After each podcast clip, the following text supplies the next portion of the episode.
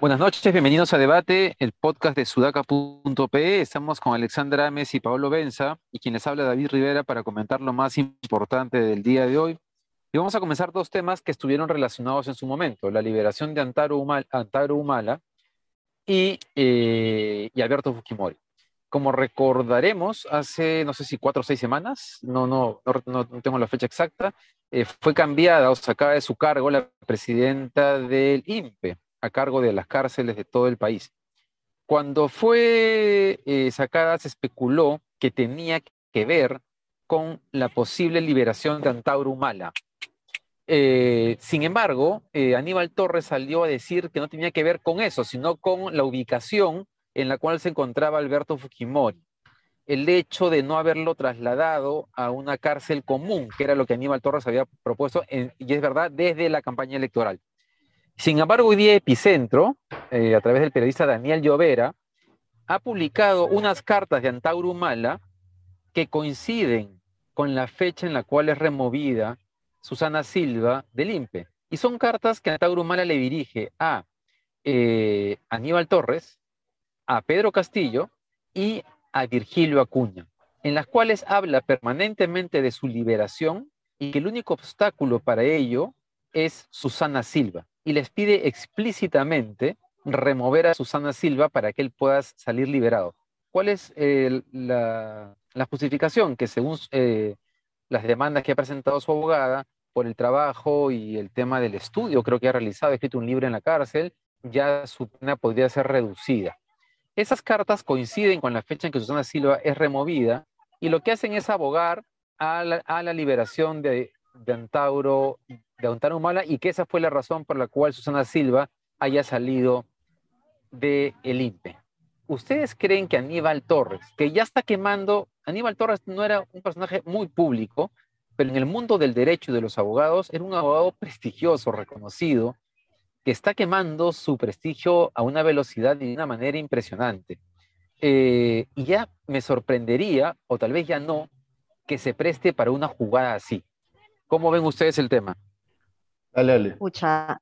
Bueno, a ver, primero, antes de opinar específicamente sobre el tema, yo creo que tenemos que ya empezar a poner efectos especiales a las narraciones de las noticias que vamos teniendo, porque a medida que David iba hablando, yo iba como diciendo, no, ¿por qué? No puede ser. Ese tipo de soniditos deberíamos poner, porque realmente, pues, este, sorprende, pese a que, a que estamos quizás acostumbrados ya a, este tipo de, cosas, igual no, no, deja de sorprender eh, toda la, información que va saliendo detrás de lo, que, de lo que sucede, específicamente acá detrás de la salida de, la ex eh, presidenta del INPE, ¿no? Eh, a ver, sin duda hay mucho que investigar, pero, pero, pero lo que me deja para comentar es a partir del, análisis que hace David frente a cómo Aníbal Torres, digamos que tenía cierto prestigio, cierta reputación, digamos, en el mundo del derecho, está quemándose cada vez más y siento que ha entrado en un círculo del que ya no puede salir y que lo va y que cada vez más vamos a ver una peor versión de Aníbal Torres en donde cada argumento que vamos a ir encontrando va a ser peor que el anterior. Eso es. Sí, Aníbal Torres. Oye, Paolo, Paolo, disculpa que te corte, pero tal vez para que tú mismo complementes tu, opinión, porque ayer con Ale hablábamos de si Aníbal Torres debería o no recibir el gabinete, la confianza del Congreso. Sí. Se cortó de nuevo. David. David, te cortaste. Si debería o no recibir la confianza del Congreso. Esto, Ahí coincidíamos, coincidíamos David y yo de que probablemente pues este, lo mejor sea que no reciban la confianza dada lo que está sucediendo por el propio eh, Premier y también por los ministros que, que están enfrente, ¿no? Eh, yo creo que deberían darle la confianza. Creo que la única razón, lo único que no ha meritado una, aproximación estratégica por parte del Congreso era tener a un tipo que le había pateado la cara a su hija como Valer. En ese caso, uno, tiene que trazar pocas líneas morales y, y principistas en la vida, esa es una de ellas, pero en este caso, creo que sí amerita una aproximación estratégica y, y el Congreso tendría que ir nuevamente con pies de plomo, no gastar ni una sola bala de plata hasta que llegue el momento en el cual digan, ahora sí puedo mover la ficha y le voy a hacer el jaque mate. No voy a mover una ficha para ver cómo reacciona, no, ahora sí voy a mover mi ficha y lo voy a vacar. Hasta que eso no, y la vacancia va a ser legítima y va a pasar por el filtro de la calle, nadie se va a levantar y no va a haber muertos, etc. Hasta que eso no sea factible, yo creo que lo, que más les conviene es darle la confianza al gabinete Torres, censurarles ministro por ministro, con Dori, etcétera, y seguir para adelante. Creo que esa es la estrategia en una guerra que no debería, acabar, no debería estar planeada para que acabe mañana porque no está teniendo muertos. No es una guerra de verdad, sino es una guerra figurada, eh, sino que debería durar unos 3, 4, 5 meses más, eh, pero tener una fecha clara y, digamos, un, momento claro y, y, una valla clara para saber cuándo se va a definir. ¿no? Creo que eh, estamos cerca ya, pero el Congreso debería todavía actuar estratégicamente en, ese sentido. Y Aníbal Torres dilapidado un prestigio bien ganado en el ámbito académico, hay que decir. Eh, él es conocido como un buen abogado y es un buen abogado, es abogado de algún familiar lejano mío, digamos. Este, pero yo insisto en que a, veces, yo voy a insistir en el argumento de la edad, a veces cuando uno cruza cierta barrera de edad, otra, la otra vez un, un, colega, Fernando Vivas, me decía, yo tengo esa edad, yo, yo, yo estoy llegando a esa edad y no soy así. Claro, no todos los viejos, no todos los, los, este, que pasan cierta edad son así, pero sí es, sí, es real que a partir de cierta edad el viejo lesbianismo ataca y te vuelve una persona que se vuelve eh, dura en sus posiciones, incapaz de ceder en sus posiciones. Rómulo Franco, que era decano de mi facultad en la católica, me decía en una entrevista que le hice hace muchísimos años, yo quiero que la vejez no se convierta en que voy a volverme duro y, e incapaz de mover mis posiciones. No quiero, quiero que la vejez no se convierta en eso. Y Rómulo Franco un visionario, ¿no? Porque eso es lo que ha asignado a la política, la gerontopolítica, como le llaman en Estados Unidos, aquí en Perú por lo menos durante los últimos años. Creo que Aníbal Torres es expresión de eso. El tipo ha dicho, yo estoy en la guerra, no importa lo que tenga que hacer, aquí el objetivo es otro y no voy a ceder bajo ningún argumento. Creo, yo sigo pensando que ese es el, tema, ¿no? Y, y, sobre lo de Antauro es una locura absoluta, es total demencia. Ya como dice Ale, habría que ponerle sonidos de tinieblas al hecho de que el gobierno realmente, ya el solo hecho de que estemos hablando de Antauro Humala como, como parte de lo que marca, claro, como parte de lo que marca la agenda coyuntural, y, que, y, que, parte de esa agenda sea su liberación es de una absoluta demencia. Es un tipo que no es políticamente representativo en términos masivos, tiene un grupo de personas como pudo haber tenido, pues no sé, este, no se me, se, me, ocurre algún extremista ahorita, pero en fin, es un tipo que tiene un grupo de personas que lo siguen, sí, pero no es masivamente políticamente representativo, ni nunca lo ha sido, y sus ideas, yo le he leído un libro a Antonio Humala, y sus ideas son demenciales, son ideas que no se sostienen en ningún tipo de racionalidad, más que la suya, ningún tipo de racionalidad sensata. Yo al Fujimorismo sí le encuentro una racionalidad, le encuentro una racionalidad hasta el conservadurismo más recalcitrante y digo, bueno, al menos piensan así, tienen esta, no estoy de acuerdo, me parecen unos fascistas y tal, pero le encuentro racionalidad. A lo de Antauro no le encuentro absolutamente ninguna racionalidad. Es absolutamente jalado de los pelos. Eh, entonces es, en fin, es, es, demencial. Ahora, Aníbal Torres ha dicho muy explícitamente que no lo puede indultar, que no lo puede sacar, no sé si indultar, pero que no lo puede sacar. Si se contradice en eso, yo creo que el tipo ya entró a un campo en el que a él mismo deberían ya censurarlo, pero no ahora. Denle la confianza y esperemos a ver cómo se desarrollan las cosas creo que la liberación de Antauro Humala sí sería una causa como para trazar la línea y decir a este si lo censuramos, nos, gastamos una vale plata e iniciamos, ya para terminar, iniciamos el camino de la caída total del gobierno de una vez. Sí. Eh, ¿Podría haber una razón para liberar a Antauro Humala en la fantasía de, de Pedro Castillo y particularmente de Cerrón? Tener en su, en su lógica, en su lógica demencial, un elemento más fuera de la cárcel que pueda servir para su revolución, ¿no? Este, que la van a perder de todas maneras, pero que podría terminar siendo doloroso, ¿no? Y en este caso sí podría terminar siendo violento, ¿no? Si ellos decidieran apostar por una, por una opción así. Y yo a Cerrón me lo alucino pensando en ese tipo de cosas, ¿no? Este Abellido también. Incluso, incluso a Castillo. Este, em, y en esa lógica, ayer también, en línea con lo que tú planteabas, Paolo, respecto a si deberían darle la confianza, una razón también para darle la confianza al gabinete, dos razones que juegan en paralelo, paralelo ¿no? Está clarísimo a estas alturas que evidencia contra Pedro Castillo va a aparecer y que además ese momento está cerca. Este, ya falta poco para que Castillo esté directamente involucrado en todo esto. Eh, y la segunda es que bajarse el gabinete de Torres puede empujar a Castillo a un escenario de mayor radicalización, es decir, a un hombre abiertamente serronista, como Nájar, eh, y eso para el, para el país sería perjudicial. Entonces, ¿para qué hacerlo si Castillo aparentemente va a caer de todas maneras? Es como, es como más bien dispararse a los pies, ¿no? Yo creería que sí. Claro, lo, que pasa que, es que ayer, David, estábamos hablando, o sea, no, no de la probabilidad de cómo vaya a votar el, el, Congreso, sino más bien del deber ser, de lo que creemos que debería suceder y no de lo que creíamos que va a suceder, ¿no? Porque yo ayer te comentaba también de que o sea, el, Congreso le va a dar la confianza porque además necesita ir ganando tiempo para preparar este, eh, para calentar, digamos, ese momento para que se dé la vacancia. Sí, sí, de acuerdo, de acuerdo con eso. Bien, este, Pablo, ¿quieres comentar algo más? No, no, yo insisto nada más en que si es que alguien del Congreso no se escucha, midan los tiempos. Es lo único con lo que voy a insistir. Hay, un, hay, una palabra en fútbol para el futbolista que sabe medir los tiempos, un tiempista. Hay que ser tiempistas en este caso. Esperar, no, acelerar. Por si Dale. Por si, acaso la Padula viene el 21 de marzo. Pero yo creo que la Padula que Hablando de tiempo que se fútbol. Que se baje un ministro nomás, que se baje un ministro. Pero tiempista. No, ya para entonces ya debería haber aparecido, yo espero evidencia contra Castillo, ya digamos, ya mucho sufrimiento. Lo que están haciendo es un, es un desastre, la verdad. Oye, un comentario chiquito sobre Alberto Fujimori. Hoy día entró a emergencia nuevamente. Algunos se lo tomaron mucho más en serio que las casos anteriores porque aparentemente sí, sí, sí tuvieron que incluso parar en ATE, eh, Hospital de ATE creo que es, no recuerdo el nombre porque no llegaban a la clínica.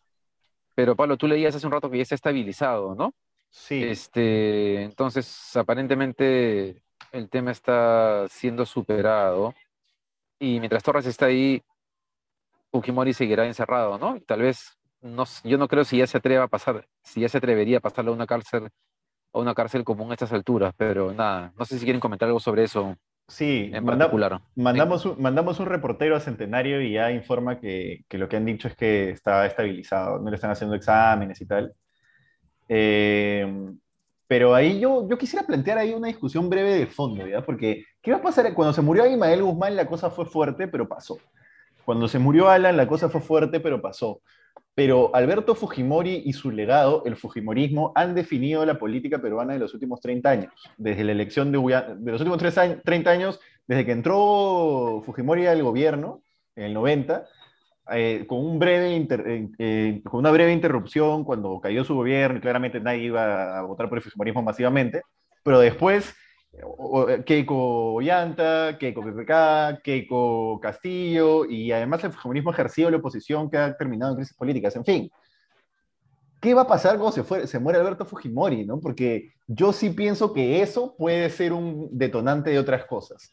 Eh, creo que es como, como que se muera Fidel Castro en Cuba, pero con peores consecuencias porque no es que haya un régimen controlado políticamente. ¿no? Sí, sí, sí creo que deberíamos preguntarnos qué va a pasar cuando se muera Fujimori en términos políticos, sociales, etc. agarras, Paolo. Sí, ese es, un, ese es, un, punto que quería plantearles. Yo tengo la impresión, Paolo, que, que Keiko Fujimori se ha encargado de terminar con ese legado y que, y que el, el resultado, creo que, además creo que comenzó a, quemarlo no solamente con el caso Odebrecht y toda, y toda la corrupción con el sistema de justicia, los cuellos blancos, sino con el gobierno de PPK. El, el, elector de derecha que seguía defendiendo el Fujimorismo, el 2016 comenzó a cambiar. Yo tengo amigos de la Pacífico que realmente han cambiado mucho su posición de Keiko Fujimori a partir de lo que hizo con el gobierno de PPK. Y creo que la elección del 2021, además, el resultado de primera vuelta es claro que que el fujimorismo ya no es lo que era antes, ¿no? Este, no, no, no dudo que van a haber, que va a haber gente, que lo que lo acompañarían, que probablemente sea un entierro, este, que convoque gente, pero no sé. No, tal vez, tal vez el 2022 sea el momento de cerrar etapas, ¿no? Y la muerte de Miguel Guzmán y Alberto Fujimori, por diferentes razones, podrían servir para eso. Yo no creo Eh, que la muerte de Alberto Fujimori termine con, con el Fujimorismo para nada. Yo tampoco. Yo no digo el fujimorismo, sino etapas, Ujú, ¿no? Etapas en particular. ujú, Pero yo no creo, yo, o sea, yo no creo que Fujimori esté vivito y coleando como hace 10 años, ¿no? ujú. Ya no, no no, es, ¿no? no, creo que, creo, yo creo que realmente ya está mal. O sea, es un anciano, ¿no? Es un anciano que además no es que haya vivido pues una vida particular, no es un atleta de competencia, no es un tipo particularmente pues este saludable, ¿no? En fin, y es un anciano, se puede morir y está en la cárcel. Entonces, el que se puede morir, se puede morir. ¿Cuántos años Pero, tiene? A ver, te digo ahorita en una rapidísima búsqueda en Google, tiene exactamente 83 años. Es un anciano, es un anciano. Mi, abuelo, mi abuelo se murió más joven que él. Este, entonces, el tipo se puede morir, morir en cualquier momento. Y ya, ya habría que estar preparados. Ahora, David, tú dices que el- hay, hay parte de la derecha que ya no es fujimorista, pero hay parte de la derecha que ante cualquier cosa al frente se refugia en el fujimorismo con, cual- con toda tranquilidad, ¿ah? Incluido el director de este medio que ya escribió una columna en ese sentido. Este, nos permite discordar, acá hay libertad de expresión acá, pues, ¿no? Entonces está claro que, que hay parte de la que, derecha, parte de la derecha que, que, ok, no es fujimorista y critica el fujimorismo, pero ante cualquier candidato de lo que sea para ellos izquierda al frente se va a refugiar en el fujimorismo sin ninguna vergüenza. Sí, sí, sí. Una, una, una de las pocas razones por las cuales a veces he pensado que es necesario que Keiko Fujimori gane una, una elección es para que la derecha se dé cuenta que el fujimorismo nunca fue de derecha. Pero bueno, eso no va a pasar. Este, después que Castillo le ganó la elección, eso es casi imposible. Oye, ahora pasemos al lado izquierdo, ¿no? Porque Este, pucha, la, la guerra en Ucrania ha visibilizado nuevamente la precariedad absoluta de, de nuestra clase política, incluso de la que se supone es la izquierda más moderna y progresista. Este, creo que el mismo día que Verónica Mendoza eh, aparecía firmando un comunicado del, ah, eh, no es, no es el movimiento de Puebla, no sé cómo, eh, bueno, Sí, algo de Puebla. ¿Grupo de Puebla? el, el- el grupo Puebla, no, este, tratando de una especie de, este, de, de no marcar posición a favor de Ucrania y diciendo que más bien, eh, no, como que la OTAN y el imperialismo y Rusia, ese mismo día, Gabriel Boric de Chile compartía un video bien conmovedor del presidente de Ucrania, este, respaldando la posición de Ucrania y condenando lo de Rusia ya, creo que esa diferencia, ese hecho en ese mismo día muestra lo mal que estamos nosotros, tanto a la izquierda como a la derecha. Como decía Pablo, la derecha sigue creyendo que el fujimorismo puede ser una opción, lo cual es realmente patético. Y tenemos a alguien como Verónica Mendoza, que está muy lejos de ser alguien como Gabriel Boric, o que está muy lejos de ser inclusive lo que ella le recomendaba a Pedro Castillo ser, que es Mujica en Uruguay. Claro, Estamos a años luz, ¿no? totalmente. Estamos, años, totalmente. estamos años luz y además estamos, este, ¿cómo decirlo? Estamos atrapados en una izquierda eh, que nunca va a gobernar, pues, ¿no? Esa izquierda nunca Ah, va a gobernar, pues, ¿no? Dale, dale. Además es una izquierda que se hace daño a sí misma, ¿no? Porque si tú sigues protegiendo o invisibilizando lo mal que tus colegas de izquierda están re- eh, eh, reaccionando, digamos, eh, lo único que haces pues es hacerle un favor a la oposición, ¿no?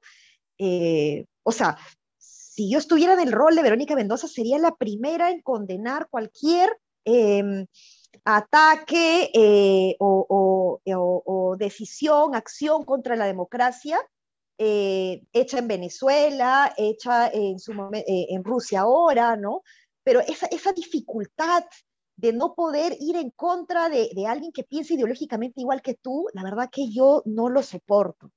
Y, y, y eso es, un falso dilema moral que, que, no debería existir, ¿no? Miren a Boric, ¿no? Miren a Bachelet también ahora como ha, ha eh, condenado no solamente los hechos, sino que ha anunciado que casi un pueblo entero, digamos, en Ucrania ha sido acribillado, ¿no? Entonces, eh, ¿por qué le es tan difícil a la izquierda peruana eh, ir en contra de, eh, ¿no? Condenar hechos graves solo porque ideológicamente pueden coincidir en alguna cosa que encima es en contra del otro, ¿no? Porque se opone al capitalismo, es mi amigo, lo tengo que defender siempre. Pésimo, pésimo, pésimo.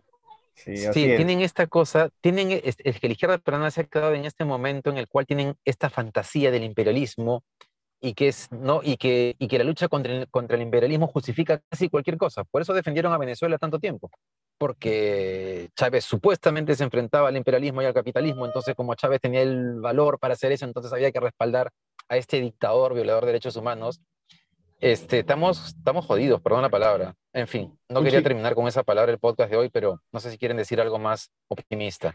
Un, chiquito, ¿no? Eh, ese discurso de, no condenar a Rusia le puede servir a Vladimir Serrón, pero no a, no a Verónica Mendoza, ¿no? Porque ella, ella quiere crecer en, elecciones desde, desde un espectro moderado y eso no tiene ningún sentido. Mm, de acuerdo, de acuerdo. Pero es que, pero, es, que, es que con esto nos muestra que ese tono moderado es una careta.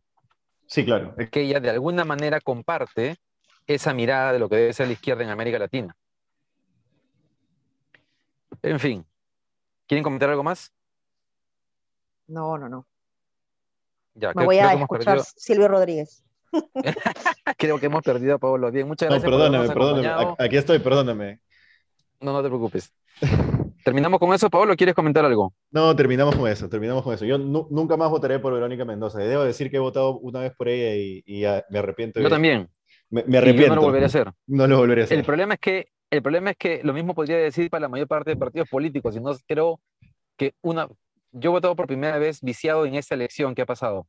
También, en y creo que lo más probable es que y creo, claro, yo también, y creo que lo más probable es que eso pase nuevamente, ¿no? Pero bueno. Bueno, yo he votado por Muchas gracias, Fujimori, por, por Keiko Fujimori voté hace 10 años, así que también me, arrepiento. Está bien, me, parece muy bien que te arrepientas.